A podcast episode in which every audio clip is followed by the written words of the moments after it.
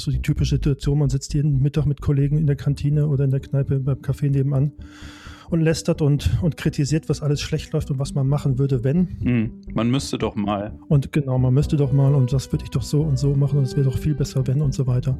Und dann kam eben der Punkt, wo ich dann gesagt habe, jetzt ist die Chance da, das mache ich jetzt einfach mal. Ähm, ich werde jetzt hier nicht bis zur Rente beim Handelsplatz sitzen und mich ärgern, sondern einfach mal was ausprobieren. Und das habe ich dann auch gemacht, ja.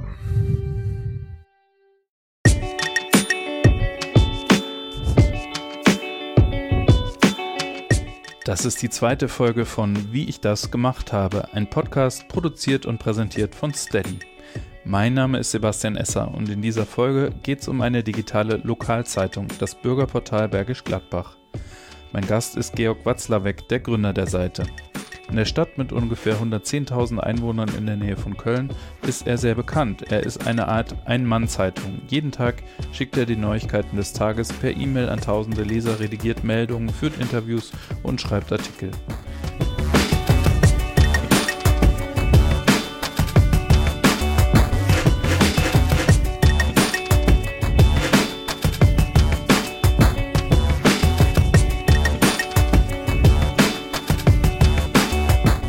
Georg Watzlawick hat eine erfolgreiche Karriere als Wirtschaftsjournalist hinter sich. Nach einigen Jahren als Auslandskorrespondent in Russland verantwortete er digitale Projekte beim Handelsblatt und war zuletzt Ressortleiter. Eines Tages entschied er sich, diese Karriere komplett an den Nagel zu hängen und sich mit dem Bürgerportal Bergisch Gladbach selbstständig zu machen. Inzwischen ist das Bürgerportal ein Vorreiter unter den hunderten digitalen Lokalzeitungen im Land. Wir sprechen darüber, wie er etwas geschafft hat, wonach viele große Zeitungen noch suchen – dass seine Leserinnen und Leser für seinen Journalismus zahlen.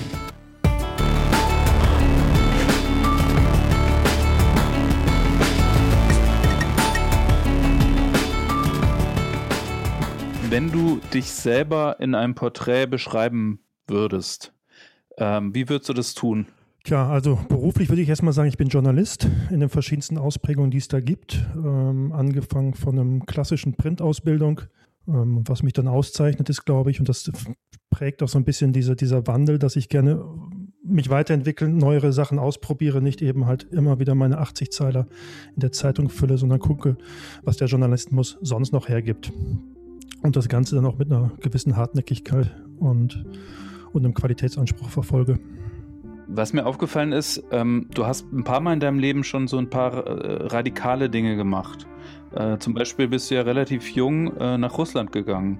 Ähm, ob das radikal war, ja, ein paar von meinen Kollegen, vor allem mein, mein Chefredakteur damals hat gesagt, das wäre doch Wahnsinn, so eine Stelle, die ich dort hätte, dafür aufzugeben. Da konnte ich dann allerdings auch darüber nur schmunzeln und habe gesagt, wenn ich das nicht jetzt mache, wann denn dann sonst? Ähm, dabei kann ich nur gewinnen und das habe ich natürlich auch gemacht. Und über diese Expertise Russland, Osteuropa bin ich dann zum Handelsblatt gekommen und bin da eingestellt worden als ähm, ja, Fachredakteur für Osteuropa für Russland und bist dann nach und nach, also über 20 Jahre, glaube ich, knapp 20 Jahre oder so. 18, ja. 18 sind es gewesen dann zum Schluss, ja. Hast du dich eigentlich äh, fast bis zur Spitze hochgearbeitet, ähm, soweit man das in der Redaktion eben kann? Also du warst zumindest zum Schluss äh, ähm, Ressortleiter Politik und Wirtschaft. Und dann war das auf einmal vorbei, richtig?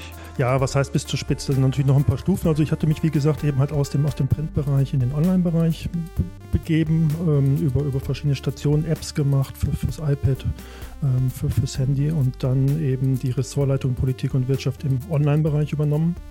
Ähm, und dann ist aber irgendwie noch die, die Unzufriedenheit, die, die bestanden hatte, auch größer geworden und vor allem die, die Lust, was Eigenes auszuprobieren, was zu machen. Ja, das ist so die typische Situation, man sitzt jeden Mittag mit Kollegen in der Kantine oder in der Kneipe beim Café nebenan und lästert und, und kritisiert, was alles schlecht läuft und was man machen würde, wenn. Hm, man müsste doch mal. Und genau, man müsste doch mal und das würde ich doch so und so machen und es wäre doch viel besser, wenn und so weiter. Und dann kam eben der Punkt, wo ich dann gesagt habe, jetzt ist die Chance da, das mache ich jetzt einfach mal. Ähm, ich werde jetzt hier nicht bis zur Rente beim Handelsplatz sitzen und mich ärgern, sondern einfach mal was ausprobieren. Und das habe ich dann auch gemacht, ja.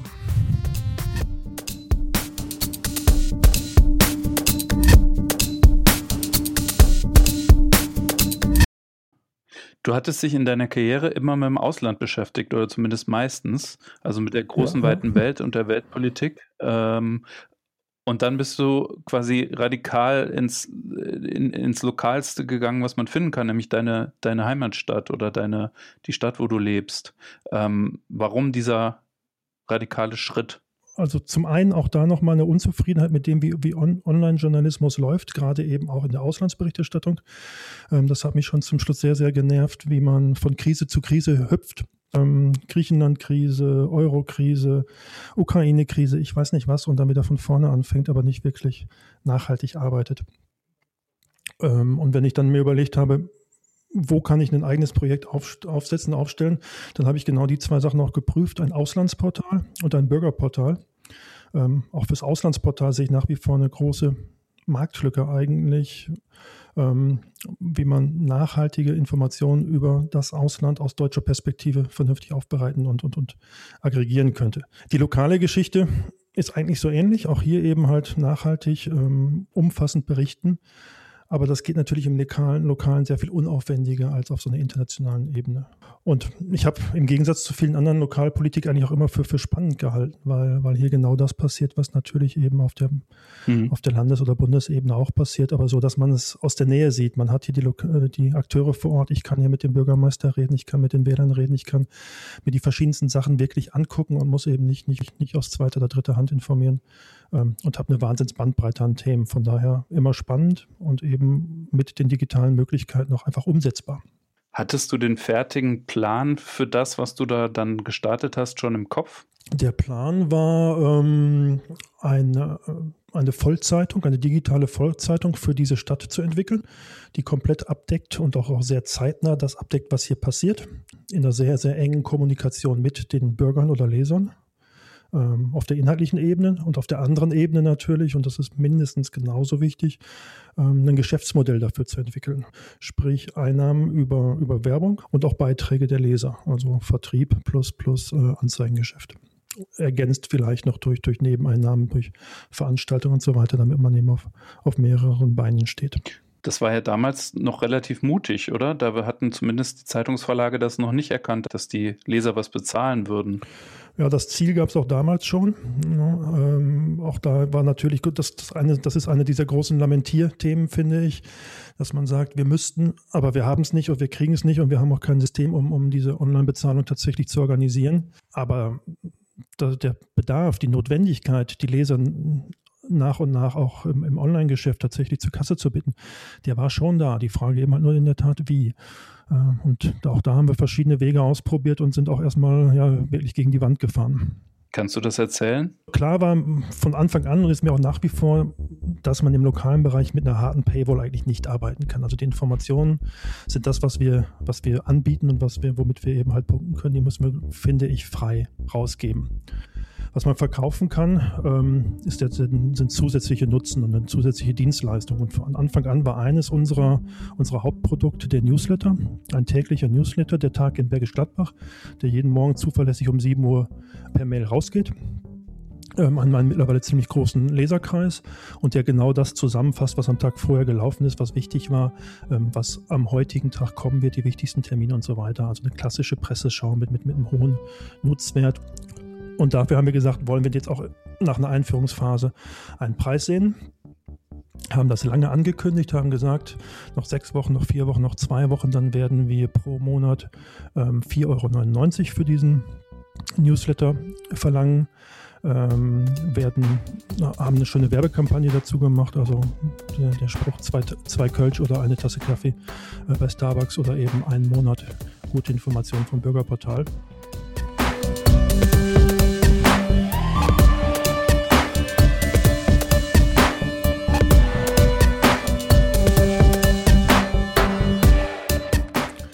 Mit der Ankündigung dieses, dieses Projektes, also sprich, sie dürfen demnächst bezahlen, mhm. ähm, sind die Leute schreiend, wirklich schreiend davongerannt. Ähm, Abbestellungen des Newsletters lange vor der Frist, ähm, wütende Kommentare, zum Teil Beschimpfungen, ähm, wie man doch auf die, wie man überhaupt auf die Idee kommen könnte, im Internet Geld für Informationen zu verlangen.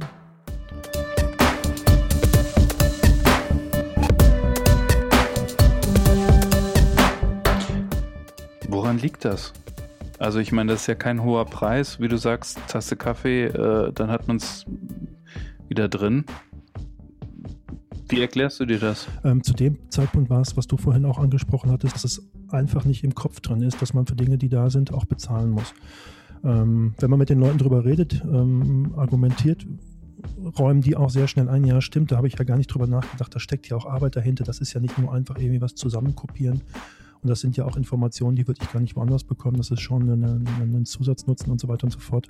Aber der erste Impuls ist zunächst oder war zu dem Zeit, Zeitpunkt immer, ähm, was mir da im Internet entgegenfliegt, ähm, kriege ich umsonst. Und wenn ich es eben halt nicht beim Bürgerportal bekomme, dann hole ich es mir ähm, auf einer anderen Seite.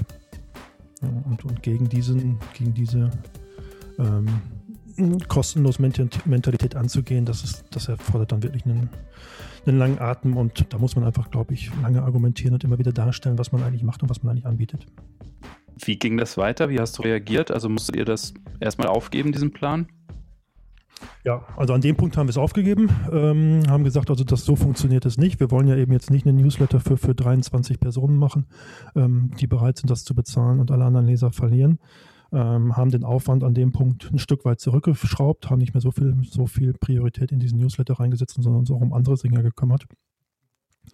Und haben aber parallel damals schon gesagt, es gibt immerhin ein paar Leute, ne, wirklich wie gesagt dann an wenigen Händen abzählbar, die bereit sind dafür zu bezahlen und haben mit diesen Leuten für diese Leute einen informellen Freundeskreis gegründet, ähm, die dann tatsächlich per Dauerauftrag oder, oder per Einmalzahlung ähm, ein Förderabo gezeichnet haben und, und Geld eingezahlt haben.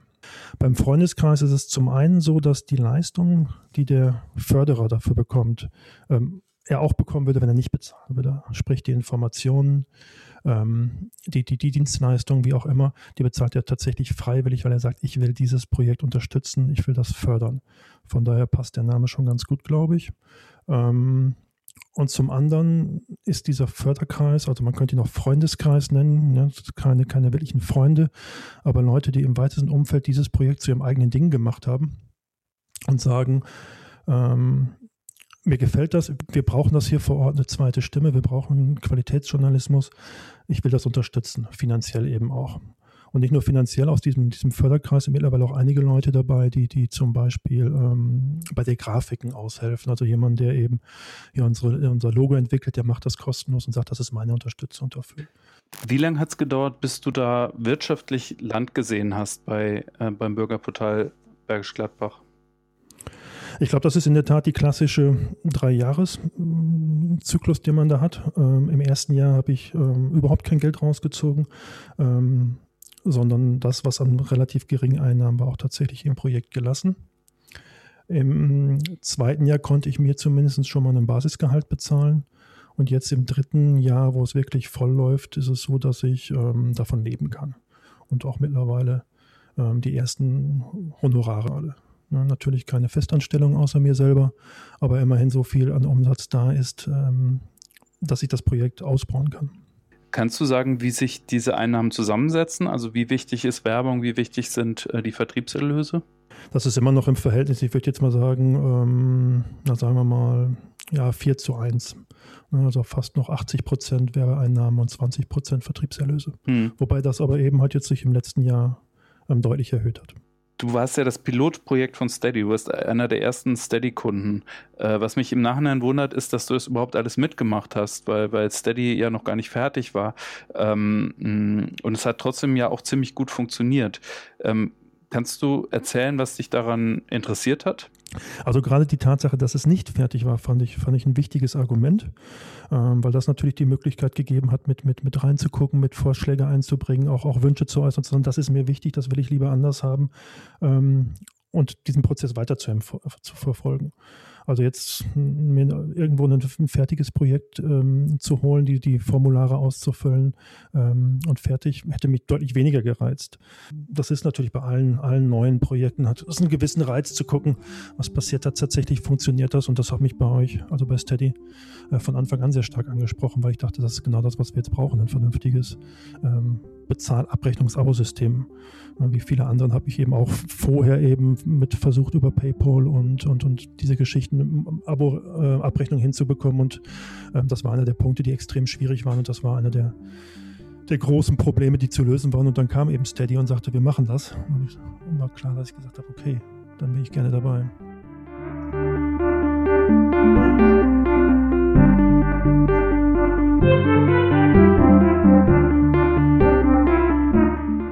Kannst du dich erinnern, ähm, wie lange es gedauert hat, bis da die ersten äh, Umsätze reinkamen?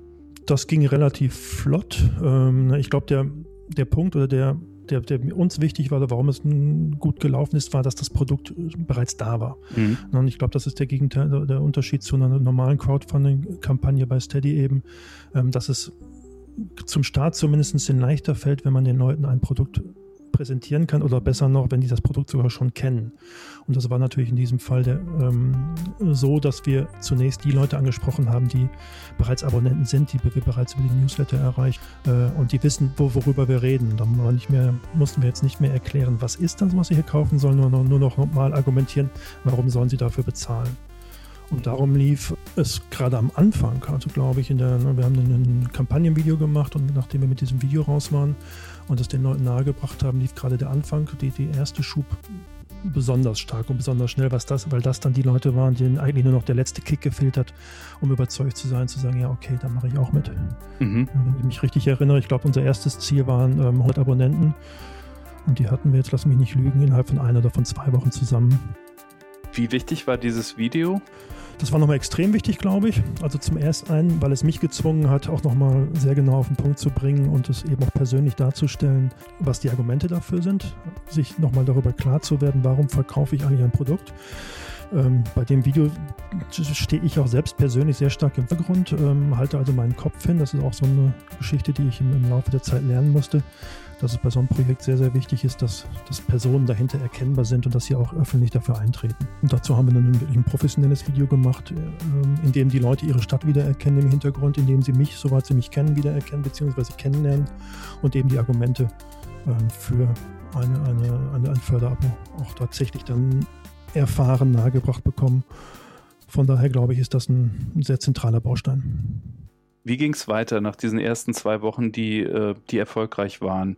Ähm, dann wurde es ja ein bisschen mühsamer, richtig? Genau, es wurde mühsamer. Ich habe zwischendurch mal eines dieser Updates dann geschrieben mit dem, im, im, Tal des Todes, weil das ist klar, die Welle, ne, die Welle geht hoch, man hat eine schöne Kurve, dann beim zweiten, dritten Ansprechen der Leute setzt eine gewisse Müdigkeit ein, ähm, werden auch schon gar nicht mehr aufgemacht. Ähm, und man muss die Leute überzeugen, die man bislang noch nicht überzeugt hat, oder beziehungsweise die auch einfach noch nicht so wirklich Lust hatten, sich zu überzeugen. Ähm, wir hatten so diesen ersten, erste Kampagne für einen Monat angesetzt. Und diesen Monat haben wir dann auch, auch, auch tatsächlich durchgezogen mit, mit immer noch mal wieder einer neuen Aktion, nochmal einer neuen Ansprache über die verschiedenen Kanäle, die wir haben. Glaubst du, dass diese Ziele wichtig waren, um, um dahin zu kommen? Ja, glaube schon, dass, dass es irgendwie wichtig ist, also sich selbst zu motivieren und zu sagen, da wollen wir jetzt hin und wenn wir noch nicht da sind, müssen wir halt nochmal eine, eine Schippe zulegen und nochmal ähm, mal tatsächlich uns noch was Neues überlegen. Ähm, und zum anderen glaube ich auch, dass da diese, diese Crowdfunding-Idee dahinter nach wie vor funktioniert. Die Leute sehen, okay, da sind schon 50 dabei, da sind schon 80 dabei. Warum bin ich eigentlich nicht dabei? Inzwischen, also dadurch, dass du der Erste warst, der auf Steady äh, gestartet hat, äh, läuft es ja jetzt fast schon ein Jahr oder ich glaube, es ist sogar schon ein bisschen länger als ein Jahr. Äh, inzwischen ist ja so eine gewisse Sättigung bei dir eingetreten. Ähm, das ist im Übrigen auch normal, zumindest ähm, sehen wir das bei allen anderen Projekten auch, dass irgendwann mal so das erste Potenzial quasi gehoben ist. Wie gehst du damit um? Also was ist deine Vorstellung äh, davon, wie du von diesem Plateau weiter wachsen kannst? Wie? Ja, ähm, also wie gesagt, die erste Kampagne war auf einen Monat. Ähm, begrenzt, einfach auch, weil, weil unsere eigenen Ressourcen äh, gar nicht groß waren, so groß waren, um das, das dauerhaft fortzuführen. Und weil ich glaube, dass die Leute eben auch, auch dadurch ermüdet werden. Das Ziel ist eigentlich, das haben wir bis jetzt ähm, zumindest in der ersten Etappe, äh, Etappe durchgehalten, jedes halbe Jahr eine neue, kleinere Kampagne aufzusetzen, um dann einfach nochmal wieder neu auf die Leute zuzugehen, zu sagen, so stehen wir jetzt, ähm, das haben wir inzwischen umgesetzt, das sind die Ziele. Das ist ja auch das Schöne bei Steady, dass man unterschiedliche Ziele, auch inhaltliche Ziele definieren kann um immer wieder von, von neuem auf die Leute zuzugehen. Also lieber konzentriert auf dann zwei Wochen so eine Kampagne, aber dafür eben halt immer in regelmäßigen Abständen jedes halbe Jahr. Also ich glaube, das ist so eine Daueraufgabe, immer mal wieder was, was Besonderes rausbringen und die Leute nochmal wieder per Kampagne daran zu erinnern. Das hört nie auf. Nö, nö, das ist klar, das hört nie auf. Ne? Von daher passt ja der Name auch so wunderbar. Ähm, wobei ja eben, es, ist, es geht ja nicht nur um Kampagnen, es geht natürlich auch im Tagesgeschäft, dass man auch da immer wieder bei bei besonderen Geschichten, die wir machen, bei besonderen Aktionen, bei besonderen Veranstaltungen natürlich immer wieder eben auch mit unserem Flyer zum Thema ähm, Förderabo kommen und sagen, Sie können natürlich das Projekt auch zu Ihrem eigenen Projekt machen, unterstützen Sie uns, das sind die Möglichkeiten. Ähm, Im Rückblick hast du auch Fehler gemacht. Würdest du Sachen anders machen, äh, wenn du es jetzt nochmal äh, von vorne äh, machen könntest? Also grundsätzlich fällt mir jetzt erstmal auf Anhieb ehrlich gesagt wirklich gar nichts ein. Ähm, also ich glaube, so in dieser Struktur mit, mit, mit verschiedenen Kampagnen, mit, mit einem guten Video, auch mit einem, mit einem Invest an Zeit und, und in, für das Video natürlich dann auch Geld.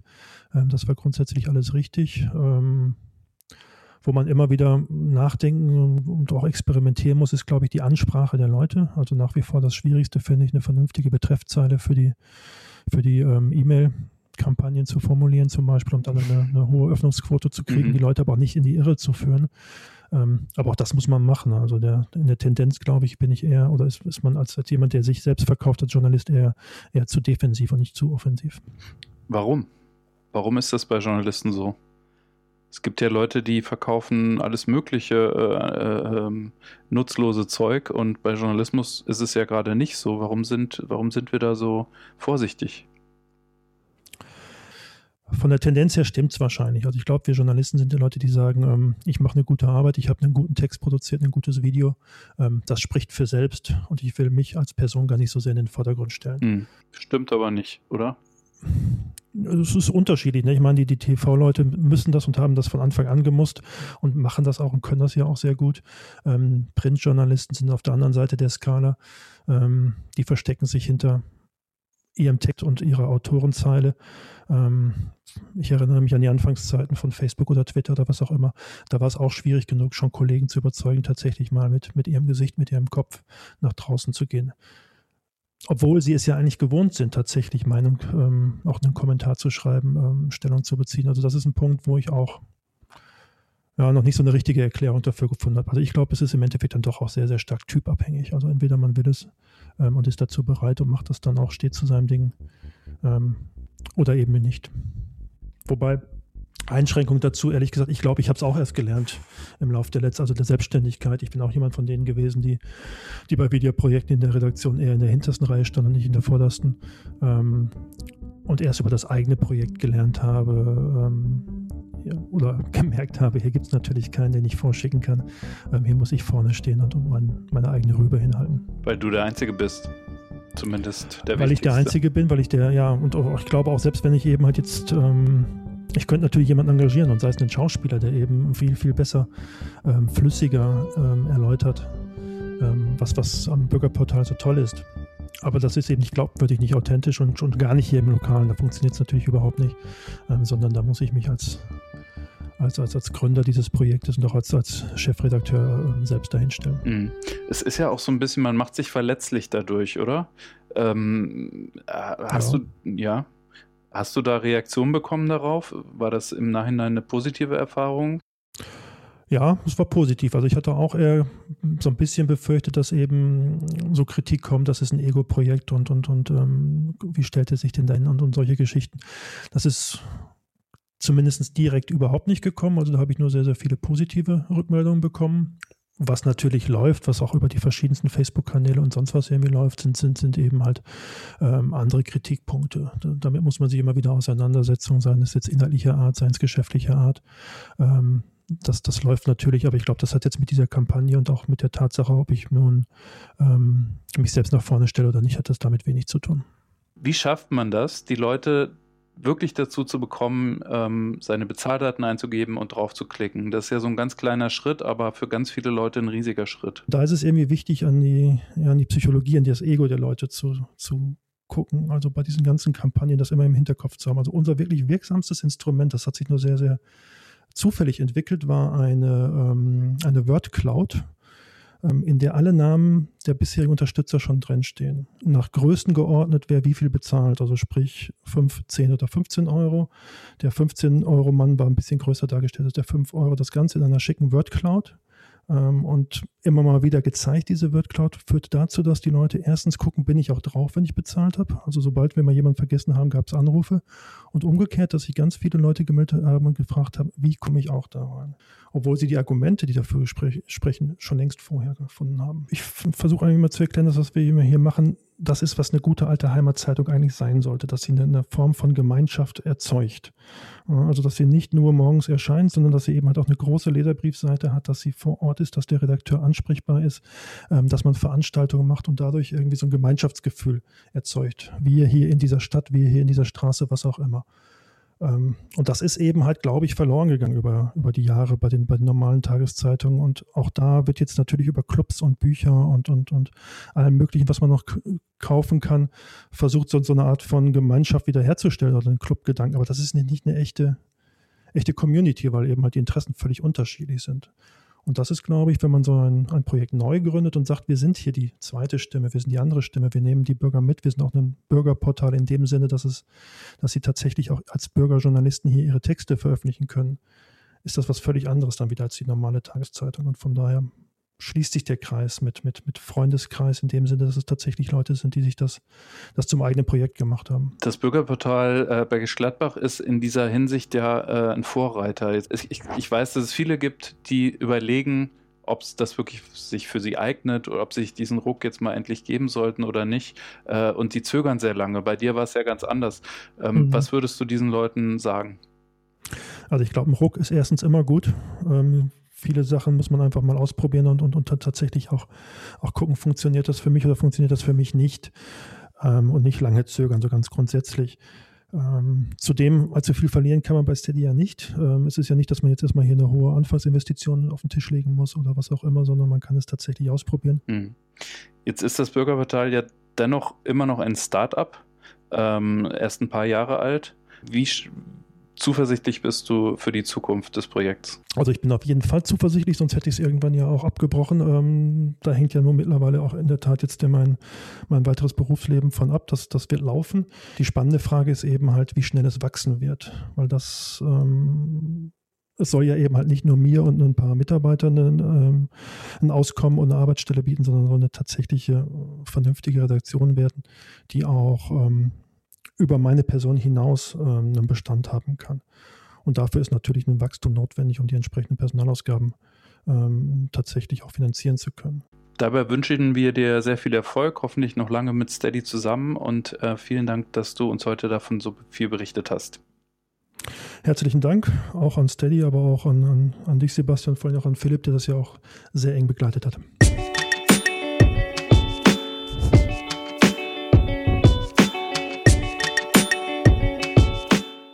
Ich das gemacht habe. Produziert und präsentiert von Steady.